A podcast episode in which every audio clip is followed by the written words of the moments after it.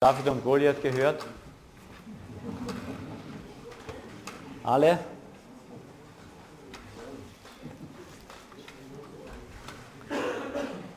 Die ist schlecht ausgegangen für den Goliath. Nachdem ihr sie alle schon kennt, können ihr schon wieder gehen, oder? Wenn einige erleichtert durchatmen und sagen, wow, endlich eine kurze Predigt vom Karl Helmut. Gell? Die anderen werden ganz enttäuscht sein, das habe ich nicht erwartet. Nein, auf der einen Seite ist das eine ganz eine tolle Geschichte, David und Goliath. Wir kennen sie, wir können sie ausmalen, das ist eine tolle Kindergeschichte. Wenn ihr im Kindergottesdienst wart, dann habt ihr sie spätestens dort gehört. Ähm, und auf der einen Seite sieht sie recht simpel und geradeaus aus und einfacher Schluss, wir sollen von David lernen, anständig mit Goliath umzugehen, nicht? Und das war's. Und ich habe ziemlich über dieser Geschichte herumgebrütet ähm, und einiges mir dazu gelesen und gehört und ich möchte ähm, davon einiges mitgeben und erwarte heute oder fordere ich heute auf, ähm, gut mitzudenken. Weil es geht um dieses Thema, ähm, wie bekomme ich eigentlich richtig Mut? Oder woher kommt wirklich Mut? Oder was ist das auch ein Stück weit? Und es ist nicht so ganz an der Oberfläche, wie es im ersten Moment ausschaut, denke ich. David war zum König gesalbt und als er die Salbung bekommt, heißt es gleichzeitig auch, da kam der Geist Gottes über ihn. Und eines der Dinge, das könnt ihr durch die ganze Bibel durchgehen, ist, wo, der Gott, wo Gottes Geist anfängt, einen Menschen wirklich in die Hand zu bekommen, entsteht Mut. Wird mutig, die Person. Das könnt ihr immer wieder, immer wieder anschauen. Ja, wir haben im Alten Testament das ähm, bei Jefta zum Beispiel, als die, als die äh, Feinde da kommen, da kam der Geist des Herrn über Jefta und bam, dann nimmt er das Schwert und dann hat er als Führer dort vorangegangen und Mut gehabt. Oder bei Gideon, da kamen dann die Philister und da kam der Geist des Herrn über ihn und plötzlich hatte der Knabe Mut. Und da stieß er ins Horn und dann ging es los.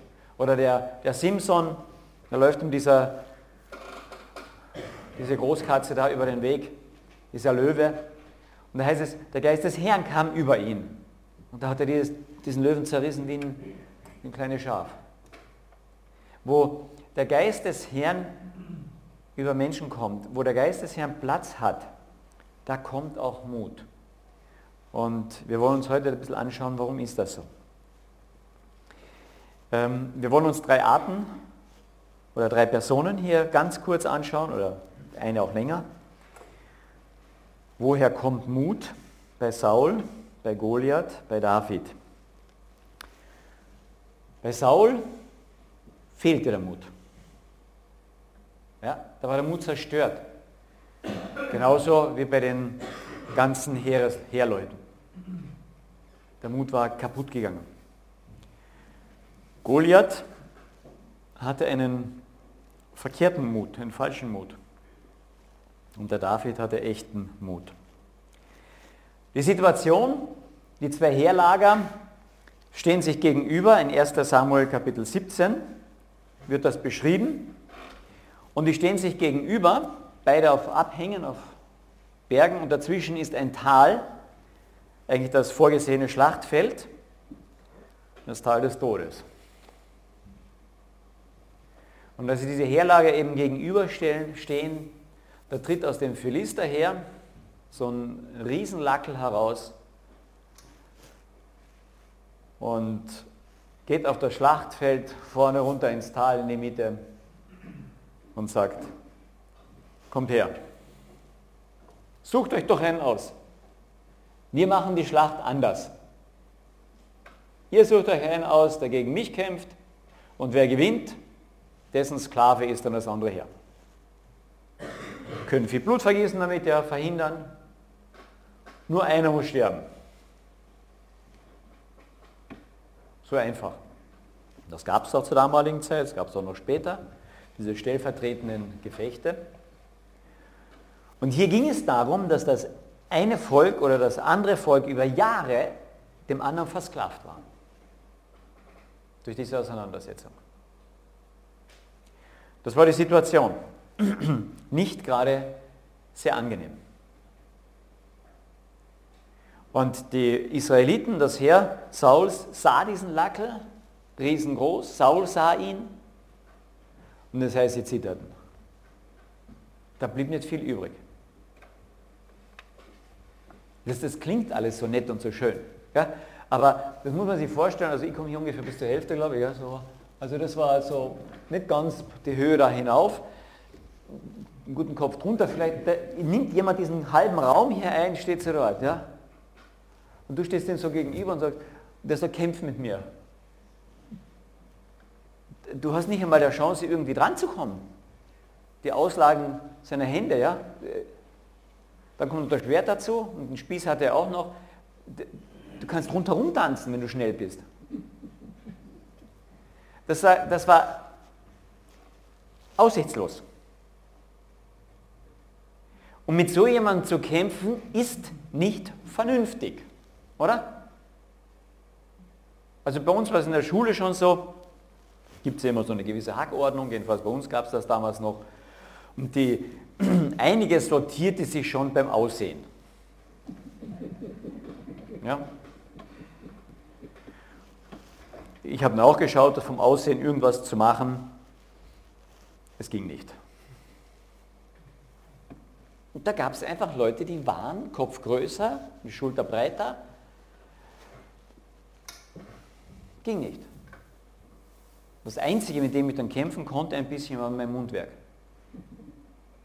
Da war ich nicht so schlecht drauf, habe aber dadurch viel drauf bekommen. ähm, es ist unvernünftig, in einen so einen unausgewogenen Kampf zu gehen. Es ist nicht vernünftig. Und da stehen sie alle da und sagen, ja, wer soll, wer soll? Und so stehen wir in unserem Leben auf oft vor Dingen, wo wir sagen, das ist einfach unvernünftig. Oder es geht nicht. Oder wir sind so stark oder eng damit konfrontiert, dass wir nicht auskommen und die Angst lähmt uns. Kennen Sie so eine Situation? Manche kennen sie, manche noch nicht. Kommt noch, nur keine Angst. Ah, doch Angst. Oder? Ein großer Psychologe, ein Schüler Freud hat einmal gesagt, wenn du wissen willst, was deine großen Ziele, Wichtigkeiten in deinem Leben sind, dann finde heraus, wo deine größten Ängste sind. Weil deine größte Angst ist, das zu verlieren oder das nicht zu erreichen.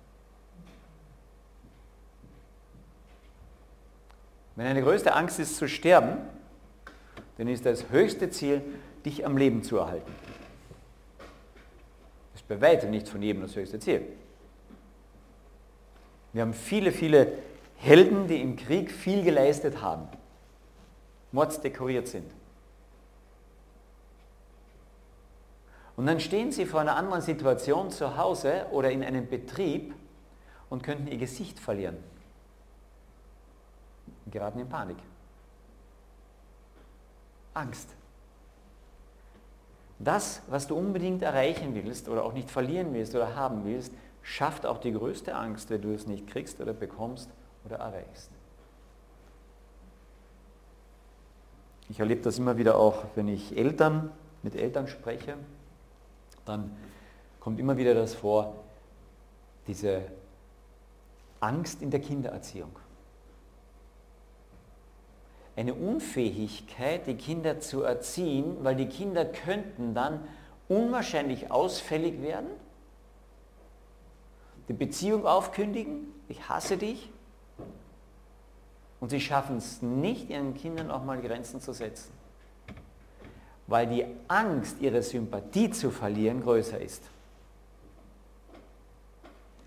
Ihr Ziel ist, mit jedem, dass jeder Mensch sie als sympathisch empfindet eine Beziehung mit ihnen hat, dass ich da nichts kaputt mache.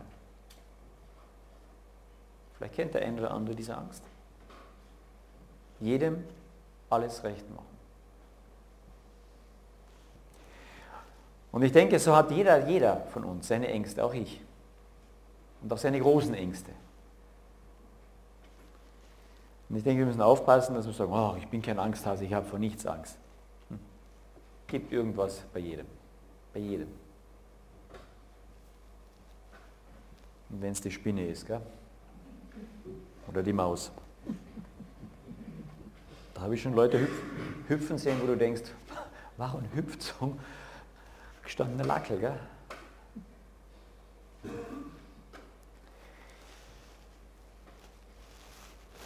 Ich möchte kurz nochmal die Geschichte lesen hier im 1. Samuel Kapitel 17 und ich lese von Vers 32. Und David sagte zu Saul, niemand lasse seinetwegen, also um Goliaths wegen, den Mut sinken. Dein Knecht will hingehen und mit diesem Philister kämpfen. Aber Saul sagte zu David, du kannst nicht zu diesem Philister gehen, um mit ihm zu kämpfen. Denn du bist ein junger Mann, ein junger Bursche nur.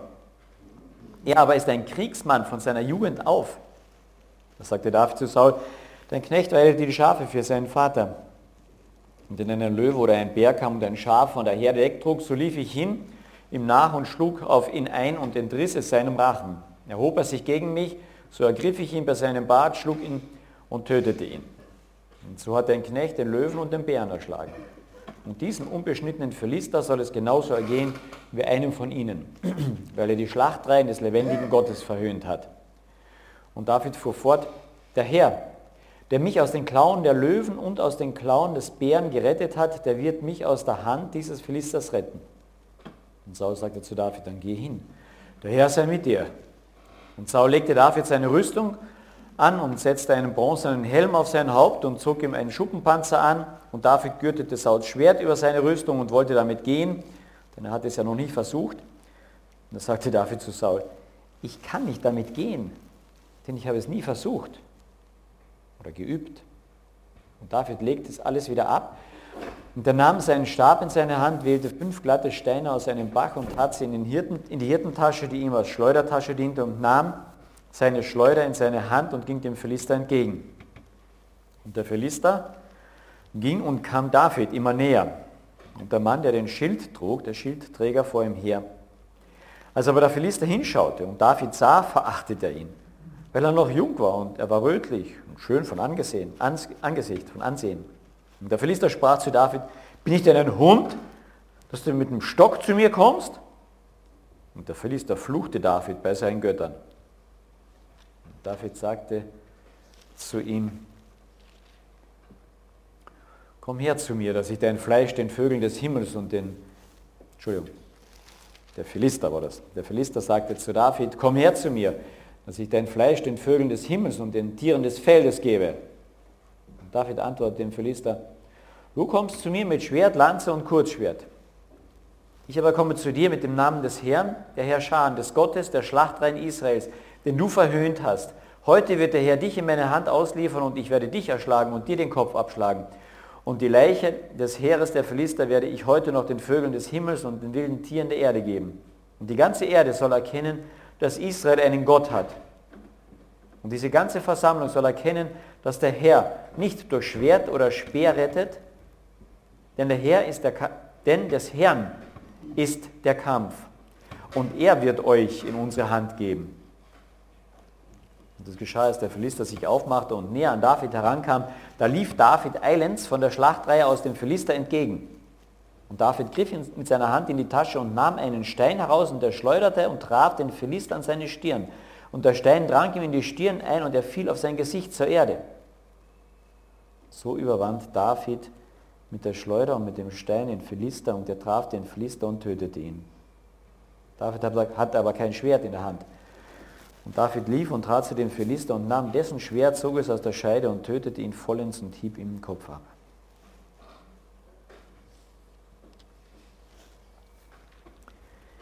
Eine ziemlich dramatische Geschichte, die man sich sehr gut vorstellen kann.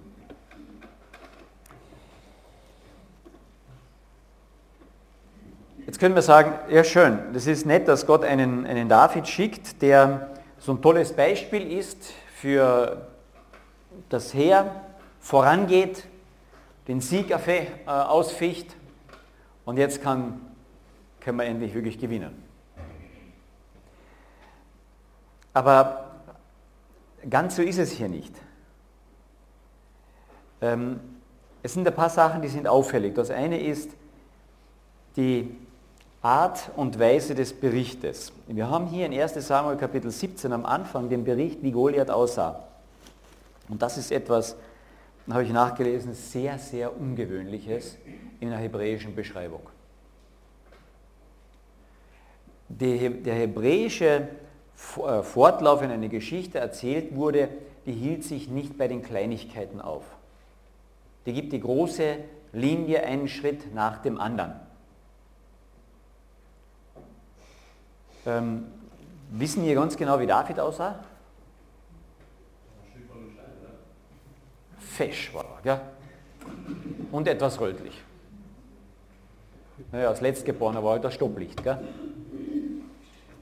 Rot. Wissen wir noch was von ihm? Seiner Gestalt, von seinem Aussehen? Ziemlich wenig. Und eigentlich können wir sagen, in, in diesem Abschnitt sollte doch David die Hauptfigur sein, aber beschrieben bis ins Detail mit Goliath. Und sagt der, der Schreiber oder der, der Erläuterer hier, ein, ein, Jude eigentlich, der sagt, das ist, das ist ab, ab, abnormal eigentlich. Das heißt, hier möchte uns dieser Abschnitt etwas sagen. Kapitel 17, Vers 4. Und ein Vorkämpfer trat aus dem Lager der Philister heraus und sein Name war Goliath aus Gad. Seine Größe war sechs Ellen und seine, eine Spanne. Und er hatte einen bronzenen Helm auf seinem Kopf und war mit einem Schuppenpanzer bekleidet. Das Gewicht des Panzers betrug 5000 Schekel Bronze. Und er hatte bronzene Schienen an seinen Beinen und ein bronzenes Kurzschwert auf seiner Schulter und der Schaft seines Speeres war wie ein Weberbaum und die Spitze seines Speeres wog 600 Schekel Eisen. Und der Schildträger ging vor ihm her. Und er stellte sich vor die Schlachtreihen Israels und verhöhnte sie. Diese detaillierte Beschreibung bis zu den Gewichten und alles ist etwas Außergewöhnliches. Und das scheint, dass uns damit etwas gesagt werden soll. Unser ganz schnelles Hinschauen ist, David der Held, vor Goliath haben alle Angst, unsere Angst muss man eben überwinden und dann können wir Siegerei erringen. Aber ganz so ist es ja eigentlich nicht. Hier stehen sich ja zwei Helden gegenüber. Jedes Heer hatte seinen Helden, wobei der eine Held von seinem Heer überhaupt gar nicht als Held anerkannt worden ist. Aber der wirkliche Champion hier, und das wird auch, auch beschrieben, in Vers 2 heißt es, ähm, na, ähm, ein Vorkämpfer trat aus dem Lager der Philister heraus. Und der Vorkämpfer, das war immer der Champion. Ja? Du hast nicht den Kleinsten ausgesucht. Oder wenn hier einer ist, dann musst du so richtig was leisten, dann suchen wir uns den Kleinsten aus. Der muss ja noch am meisten trainieren. Ja? Für sowas nicht. Das ist eine entscheidende Schlacht. Und da holst du den Champion heraus. Und was hier passiert, ist eigentlich, dass sich zwei Champion, wobei der eine eben als nicht als das anerkannt war, äh, sich gegenübergestellt werden.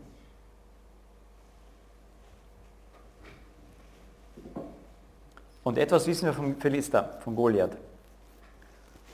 Er hatte keine Angst. Goliath hatte keine Angst. Angst hatten die anderen. Goliath war ein Prototyp des Champion, der gelernt hatte, sich so vorzubereiten, sich so einzukleiden, alles so zu managen, dass er keine Angst haben musste. Und es sind so drei, drei große Dinge, die ins Auge stechen bei Goliath. Er war physisch überlegen. Ja? Da waren ein paar PS mehr da als bei David. Wir hatten als, als, als Kind hatten wir ein, endlich auch ein Auto angeschafft. Einen Puch. Puch. Kennt ihr die Marke überhaupt noch? Ja? Das war so ein kleiner rollender Hohlraum. Wir hatten die Luxusversion mit 700 Kubikzentimeter Zweizylinder. Es gab ihn auch mit 500 Kubikzentimeter Zweizylinder. Hin und wieder fiel ein Zylinder aus, das merkte man sehr schnell. Dann ging im vierten Gang nichts mehr. Ja?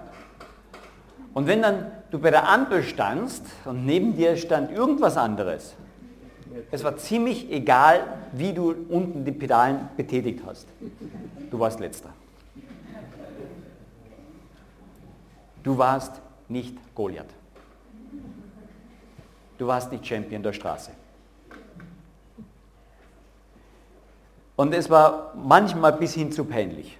Ja, da gingen auch die Türen noch nach vorne auf ja, und, und so Geschichten. Und ich weiß noch, wie unser, unser Motor, nein, das war die Kofferraumhaube vorne, weil der Motor war hinten unterm Kofferraum. Plötzlich während der Fahrt hochging, bumm, und du sahst nichts mehr. Ja. Es war einfach nicht ein Auto zum Angeben. Die Philister hatten hier einen Kämpfer zum Angeben. Und zwar mit Recht. Ja? Also es wäre was anderes, wenn ich jetzt einen Mercedes hätte und einen Buchmotor rein tue. Das ist eine Angeberei. Aber dieser Goliath, der war physisch absolut überlegen. Absolut. Ja, der konnte dich an seiner ausgestreckten Hand verhungern lassen. Das macht ihm nichts aus. Umgekehrt wäre das schwieriger gewesen. Als wir diese Mutprobe hier gemacht haben, habe ich gedacht, dass Vater, Sohn diese Mutprobe gehabt haben, na tauscht doch mal die Plätze. Ich bin gespannt, ob dann Papa so mutig ist. Versteht ihr? An dem Äußeren messen wir. Und die Überlegenheit des Goliath war eindeutig von seiner Kraft her. Eindeutig. Das zweite, er war absolut überlegener Technik. Der war eingekleidet mit Panzer, mit Schild, mit, mit Schuppenpanzer, mit, mit, mit ähm, diesen Beinschienen und alles Bronze, Top-Material, Hightech. Und gegenüber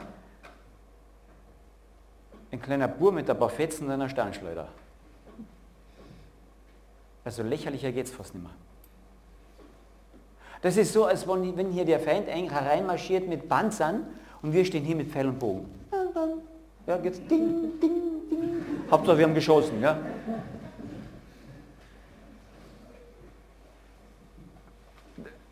So lächerlich ist das. Er war körperlich PS-mäßig wirklich überlegen. Er war technisch absolut überlegen. Auch von seinem Können im Sinne von Training. Und er war mental top da. Absolut. Er hatte keinen Zweifel, das schaffe ich. Keinen Zweifel. Überhaupt keinen. Er sagt, ihr könnt euch aussuchen, wen ihr wollt. Mr. Saul. Und der spielt immer auf Saul an. Hey, Saul, dein Herr. Und Saul war ein Kopf größer als der Normalsterbliche damals. Mental absolut top down. Diese Ausstattung, die finde ich heute in der Fachliteratur. Ich habe ein Fachbuch nur mitgenommen, wenn Angst krank macht. Ja? Ein von diesen Fachbüchern für Selbststudium auch, wie gehe ich mit Angst um. Und eines der Dinge ist, ich trainiere. Ja, ich schaue auch, dass ich einfach was mache. Das zweite ist, dass ich mich ganz stark mit den Techniken sozusagen auseinandersetzt, wie begegne ich der Angst. Ja? Konfrontationsmethode ist im Verhaltenstherapeutischen das Mittel. Ich setze mich der Angst aus, bis sie eben kleiner wird. Und jetzt könnte ich, könnte ich hier vieles euch vorlesen. Ich muss den Teufelskreis der Angst, den muss ich durchbrechen, weil kann an verschiedenen Ecken und dann geht die Angstkurve eben äh, automatisch runter und so weiter. Also die ganze Technik habe ich hier drin. Und die mentale Vorbereitung. Stell dir vor, nimm sozusagen den Sieg vorweg. Stell dir vor, du kriegst, stell nicht die Niederlage immer vor. Stell dir mal den Sieg vor. Wie, das, wie schaut das aus? Ja? Und von dem gehst du jetzt aus und mit dieser Vorstellung, die verinnerlichst du. Und jetzt gehen wir vorwärts. Und so langsam, wenn du das immer wieder wiederholst, wird die Angst kleiner und es geht vorwärts. Das gleiche Training für jeden Sportler heute. Aber es ist Goliath-Training. Ja? Die meisten Helden verhalten sich so. Und viele Heldentaten sind so vollbracht worden. Überhaupt keine Frage. Ich kann dort ganz vieles lernen. Geht. Aber es ist nicht die Art des Mutes oder der Angstbewältigung, die David hatte. Ganz sicherlich nicht. Der Goliath hatte die absolut, was wir heute christlichen Bereich bezeichnen würden, die weltliche Strategie, Ausrüstung, Training und so weiter, um die Angst zu überwinden. Und man kann so vorwärts gehen und viel Angst überwinden. Nur, etwas ist dabei interessant. Bei der Überwindung dieser Angst hat Goliath es wirklich zur Perfektion gebracht. Der hatte wirklich keine Angst mehr. Okay, er hatte gute Voraussetzungen auch dafür durch seine Größe. Aber weil er keine Angst mehr hatte, verlor er ein Stück Touch zur Realität, ein Stück Berührung zur Realität. Weil er überhaupt keine Angst mehr hatte, machte ihn das verletzlich. Ja? Die Angst ist ein Stück Schutz. Das ist okay. Kinder, die überhaupt keine Angst haben, wenn sie draußen auf die Straße laufen, toll, gell? Am stellvertretend die Angst nachher die Eltern, gell? Und dann bringe ich ihnen das bei, was passieren könnte. Oder das Leben bringt es ihnen bei. Das heißt, ein Stück Angst ist einfach ein Stück Selbstschutz, ist richtig, ist okay. Und durch diese Perfektionierung des Goliath, dass er seine Angst wirklich total überwunden hat, total unter den Füßen hatte, wurde er verletzlich.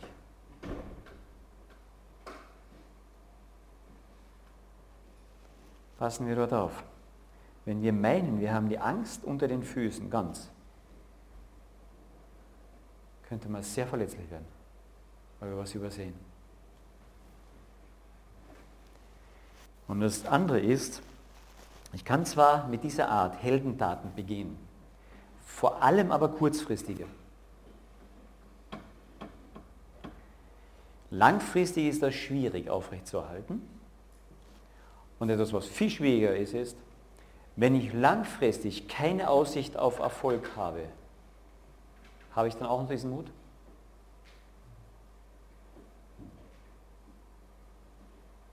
Das geht nicht mehr dann. In einer, an einer Kirche in New York ist ein, eine Erinnerungsplatte drauf von einer Frau, das heißt für eine Frau, die auf der Titanic war.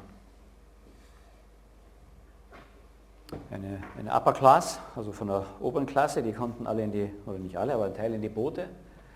Und so wie alle anderen lief sie zu den Booten. Und sie ergatterte den letzten Platz dort. Und wie sie dort sitzt, kriegt sie mit eine Frau, die dort noch stand außerhalb, die in New York ihre Familie und ihre Kinder hatte. Und da steht diese Frau auf, die den Platz eingenommen hat und sagt, ich habe keine Kinder, ich habe keine Familie in New York. Nehmen Sie meinen Platz. Das war der letzte Platz im Boot. Glaubt ihr, dass die sich mental vorgestellt hat, wie kriege ich jetzt wirklich den Sieg und wie kann ich lang genug schwimmen? Und Versteht ihr, den Mut in der Situation, den muss ich irgendwo anders kriegen.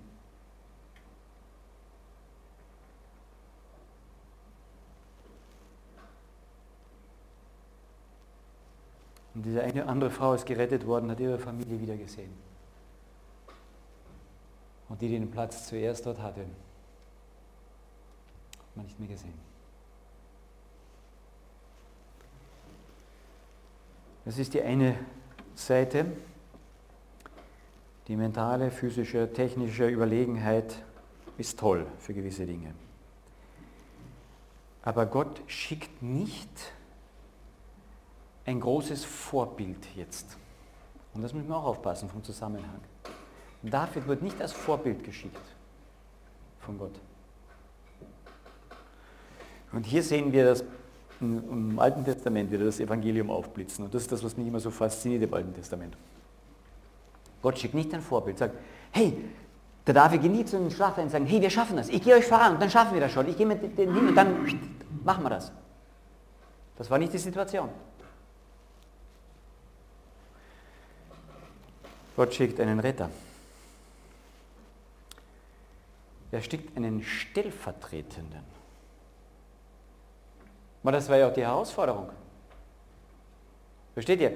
Wenn in dem Zweikampf der, der siegt, dessen Volk hat gesiegt, er war ein Stellvertreter in erster Linie, nicht ein Vorbild. Wenn der Mut hat, hat das ganze Volk Mut. Es wurde dem Volk zugerechnet. Wenn der gesiegt hat, hat das Volk gesiegt. Das wurde dem Volk zugerechnet. Es war ein Stellvertreterkampf. Wenn der Niederlage hatte, hat das ganze Volk die Niederlage. Wir kennen das so ein bisschen aus dem Sport. Gell? Hat unsere Fußballmannschaft gewonnen? Wir Österreicher, wir haben gewonnen. Ja, jeder vor seinem Fernseher. Ja, haben sie verloren, dann reden wir anders. Oder gar nicht mehr. Ja, oder beim Skifahren. Wir haben wieder endlich eine Abfahrt. Gell? Ich weiß nicht, wie es gestern ausgegangen ist oder heute ist die Abfahrt. Wir haben wieder. Ha? Stellvertreter. Gell? Dabei machen die sehr stark für sich, gar nicht unbedingt jetzt für uns Österreich. Aber hier war ein echter Stellvertreterkampf. Und das ist das Tolle. Ein Stellvertreterkampf. Ja? Das heißt, wenn der David gewonnen hat, haben alle gewonnen.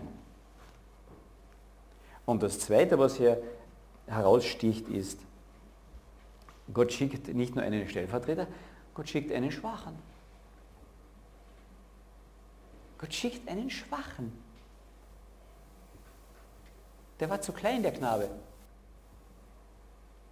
Wirklich, das, jeder konnte das sehen. Der Knabe war zu klein. Und als die Rüstung vom Saul hineinschlüpft, schlottert alles, ja.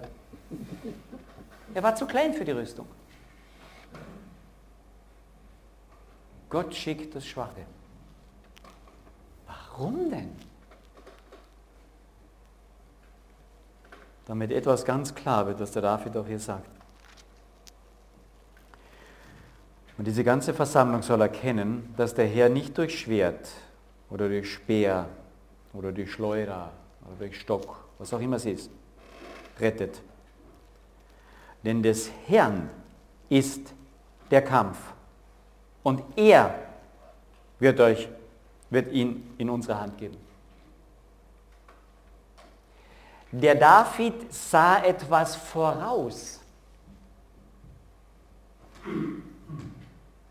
was ihm den Mut gab. Wir brauchen nicht eine Methode, die wir irgendwie dem, dem, dem die Angst unter die Füße kriegen, damit wir keine Angst mehr haben. Das ist sehr gefährlich, keine Angst mehr zu haben.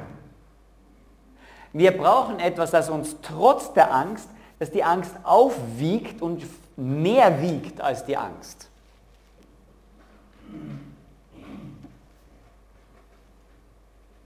Und das hat der David gesehen. Und der David hat etwas gesehen, was schwerer wiegt als die Angst. Und das war die Größe Gottes. Weißt du, wir sehen diese Geschichte ganz schnell, und ich habe es auch oft so gesehen, sage ich, was hier gebraucht wird, wir brauchen nur den Glauben Davids. Gell? Und wenn ich genug, und wenn mein Glaube stark genug ist, und groß genug ist dieser Glaube, dann kann ich damit jedem Goliath entgegentreten. Und jetzt bitte ich um dieses kleine bisschen mitdenken. Wenn mein Glaube groß genug ist, dann kann ich dem Goliath entgegentreten. Wisst ihr, was das ist? Das ist Goliath-Glaube. Das ist Goliath-Ausrüstung. Versteht ihr? Wenn ich etwas habe, was groß genug ist, das ist Goliath-Ausrichtung. Ich habe genug Panzer an mir, ich habe genug Bizeps, ich bin mental gut drauf.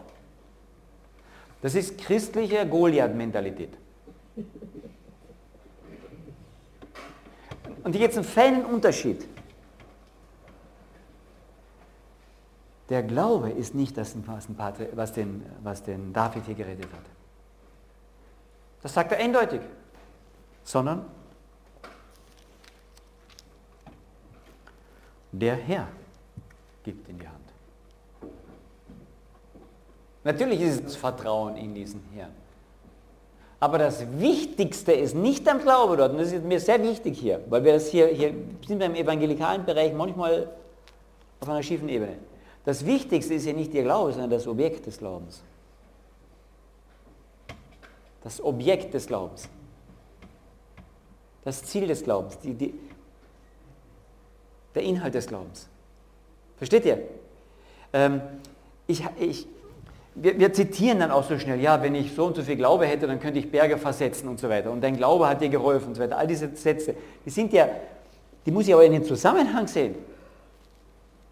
Hans-Peter Reuer hat immer dieses tolle Beispiel gebracht und gesagt, wenn wir am Bodensee stehen, ja, zwei Christen, in der einen Woche der eine, in der anderen Woche der andere. Und der eine, der in der ersten Woche dort steht, der steht da vor dem Bodensee und da ist da anderthalb Zentimeter Eis.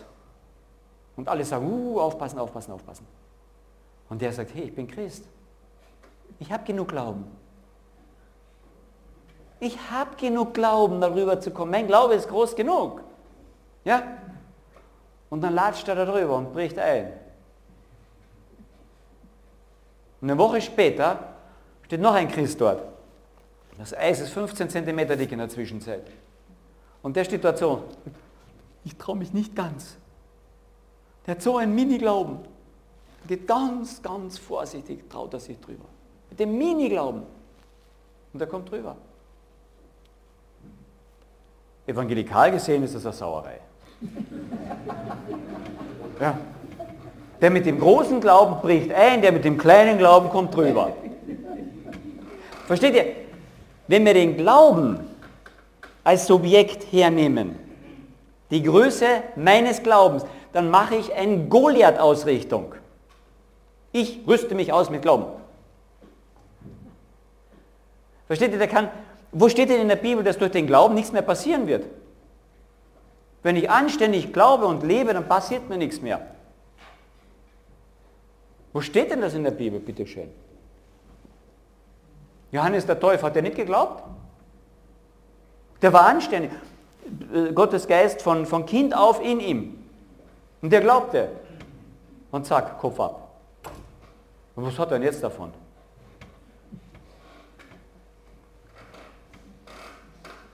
Jesus war nur anständig, hat geglaubt seinem Vater, oder? Und ihm ging es so gut auf dieser Erde, oder? Nein. Es ist nicht der Glaube an sich. Ja? Diese, diese ich sage so ein bisschen dieses mystische, ich, ich glaube nur stark genug und dann passiert es schon. Das ist Mentaltraining Goliath. Das ist okay manchmal, es hilft. Aber es ist nicht das, was hier David gehabt hat. David hatte ein Objekt seines Glaubens. Und das war der lebendige Gott. Das Objekt des Glaubens hat hier den Unterschied gemacht. Deswegen hatte er Mut. Nicht, weil er mit der Steinschlade so gut umgehen könnte oder weil er so einen tollen Stock in der Hand hatte und den Goliath ein bisschen jagen konnte. Nein, nein aussichtslos an sich. Aber sein Objekt des Glaubens war zehnfach größer als sein Objekt der Angst.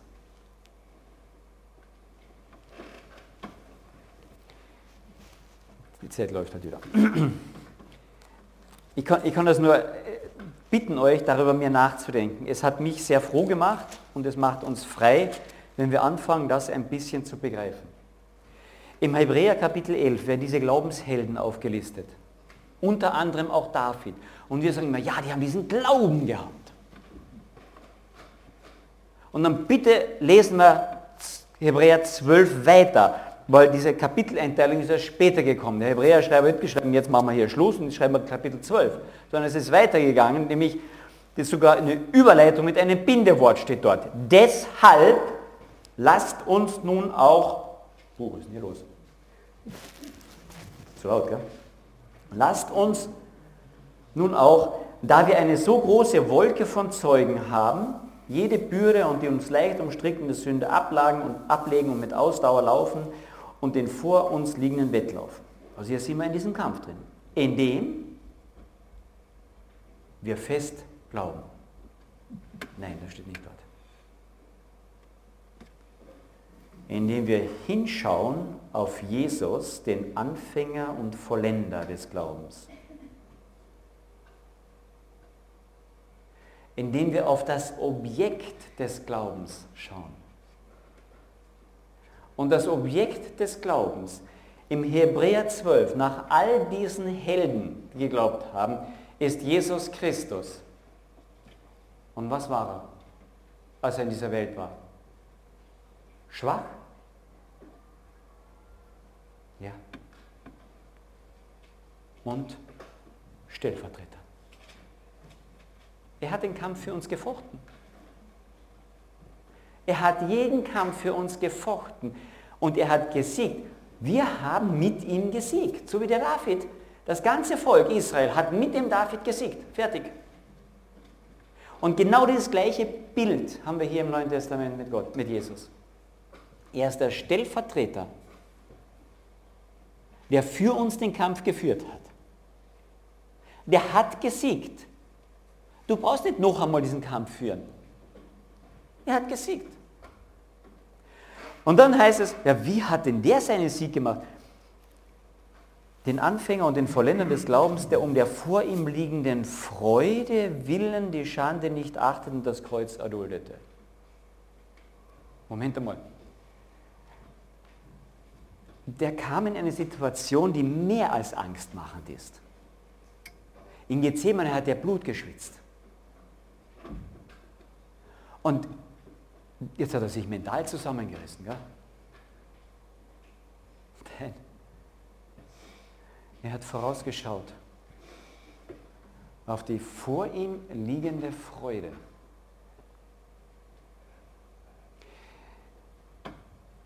Und das war's. Und was war diese Freude? Dich und mich bei sich zu haben. Und diese Freude hat ihm den Mut gegeben, dass das größer war als die Angst. Versteht ihr? Und das ist der große Riesenunterschied. Wenn du einen Helden siehst, der sich mental vorbereitet hat, der ist sowas von konzentriert und sowas von, bah, ja? Wenn du einen Helden siehst, der von Gott vorbereitet ist, ist ein Kennzeichen Freude.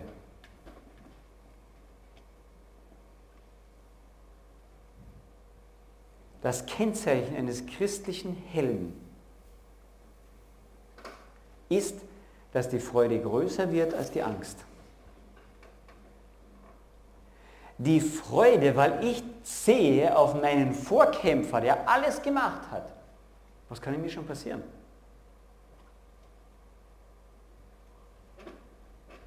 Versteht ihr? Ja? Ein bisschen hat der David das gesehen. Der David hat gewusst, ich bin zum König gesalbt. Ich kann nicht untergehen. Gott muss mich daraus retten. Ich kann es nicht. Ich kann gegen Panzer und mit Steinschlatte gegen Panzer. Das ist ja blöd. Ich kann es nicht. Aber er hat gewusst, Gott hat mich zum König gesalbt. Gott muss mich daraus retten. Und er wird es machen. Aber es war nicht sein Riesenglaube, sondern es war sein Riesengott der gewusst hat, er ist größer als sein vor ihm stehender Riese. Ist dein Gott größer als dein vor, der vor dir stehende Riese? Das ist unser Problem. Und wenn ich anfange, unseren Ersatzkämpfer, Jesus Christus, anzuschauen, der alles, alles gemacht hat, freuen wir uns zu freuen. Weil egal was passiert, ich habe immer Zukunft. Ich gehe nicht unter. Ich kann auf der Titanic meinen Platz dem anderen geben. Ich habe immer Zukunft. Der Vorkämpfer hat das Leben für mich erworben. Wir haben immer Zukunft. Versteht ihr, das ist äh, eine, eine Angstüberwindung, die, die hat eine andere Dimension.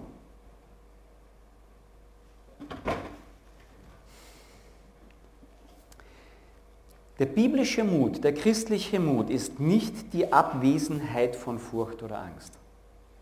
Nein, ich habe Angst. In der Welt habt ihr Angst. Aber seid getrost. Ich bin euer Vorkämpfer. Ich habe die Welt überwunden. Ihr habt Zukunft. Mut ist nicht die Abwesenheit von Furcht oder Angst. Es ist die Gegenwart von genug Freude.